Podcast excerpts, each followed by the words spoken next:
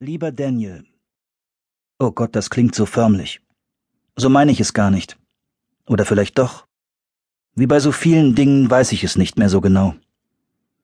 Verdammt, ich würde den Brief nochmal von vorne anfangen, aber das hier ist schon der dritte Versuch und ich muss meinen Flug kriegen. Ich gehe weg. Sehr weit weg.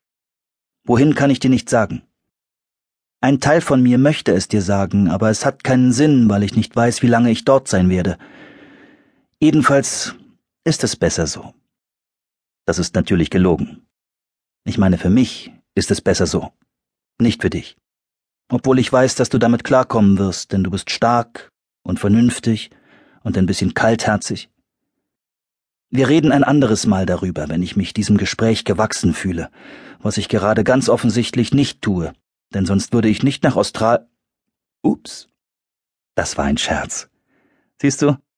Ich habe meinen Humor doch nicht verloren, wie du neulich gesagt hast.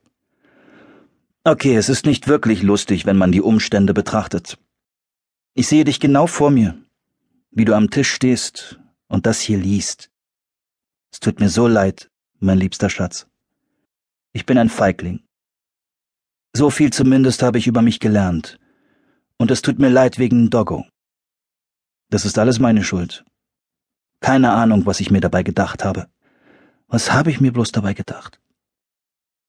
Dass er alles ändern, uns heilen würde. Du hast es, wenn ich so rede, so wie du es hast, wenn ich von spirituellen Reisen und Energien und, ja, Engeln spreche. Tatsache ist, ich glaube wirklich daran, und du tust es nicht. Ist es das, worum es im Grunde geht? Vielleicht.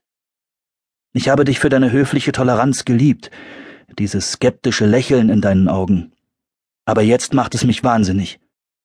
Es kommt mir zynisch vor und herablassend, so als würdest du glauben, du wüsstest auf alles eine Antwort. Tust du aber nicht. Wer tut das schon? Vielleicht ist das etwas, was du noch über dich lernen musst, so wie ich gelernt habe, dass ich ein Feigling bin. Vielleicht kann ich nur mit einem Mann zusammen sein, der an Engel glaubt. Keine Sorge, das heißt nicht, dass ich mit Brandon durchgebrannt bin. Brandon ist ein Arsch. Ich würde dich ihm jederzeit vorziehen. Und wenn das kein Kompliment ist, was dann? Nein, ich bin allein und reise mit leichtem Gepäck, wohin der Weg mich führt. Es gibt keinen anderen. Nur mich und du weißt schon wen. Der, dessen Name niemals genannt werden darf, wie du ihn im Scherz genannt hast. Du hältst ihn für ein Produkt meiner schrägen Fantasie, aber ich glaube daran, dass er bei mir ist und über mich wacht. Und du kannst nicht leugnen, dass dieses Gefühl echt ist.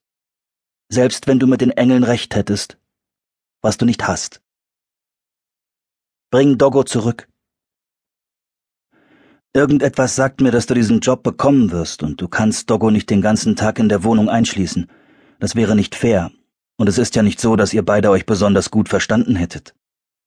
Ist er gerade bei dir und starrt dich von da unten mit diesen seltsamen Augen an? Ich könnte schwören, er hat mir eben voller Verachtung dabei zugesehen, wie ich meinen Koffer gepackt habe, als wüsste er, was ich da tue, was natürlich Quatsch ist, denn er ist ja nur ein Hund, ein kleiner, hässlicher Hund. Nein, nicht direkt hässlich, aber du verstehst schon, was ich meine. Nicht unbedingt mit einem umwerfenden Aussehen überfrachtet, das arme Ding. Ich glaube, er hat mir einfach leid getan, als ich ihn gesehen habe. Ich fühle mich schrecklich, weil ich in seinem Leben herumgepfuscht habe. Aber so hatte er wenigstens mal einen Tapetenwechsel, ein paar Tage Ferien. Ich hätte ihn selbst zurückgebracht, aber ich hatte keine Zeit mehr. Du siehst, ich habe das alles nicht geplant. Es ist einfach über mich gekommen. Ich habe erkannt, was ich zu tun habe, und jetzt tue ich es. Begehe ich gerade den größten Fehler meines Lebens? Ich denke nicht. Ich glaube, wir beide waren an einem Punkt, an dem wir eine Entscheidung gefällt hätten, die für uns beide nicht die richtige gewesen wäre. Ganz sicher nicht für mich und für dich wahrscheinlich auch nicht. Bitte hasse mich nicht, Daniel. Natürlich wirst du dich erniedrigt und gedemütigt fühlen, aber es könnte schlimmer sein.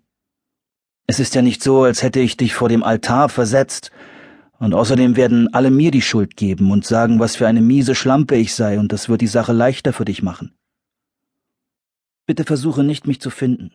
Und es bringt auch nichts, mich jetzt anzurufen.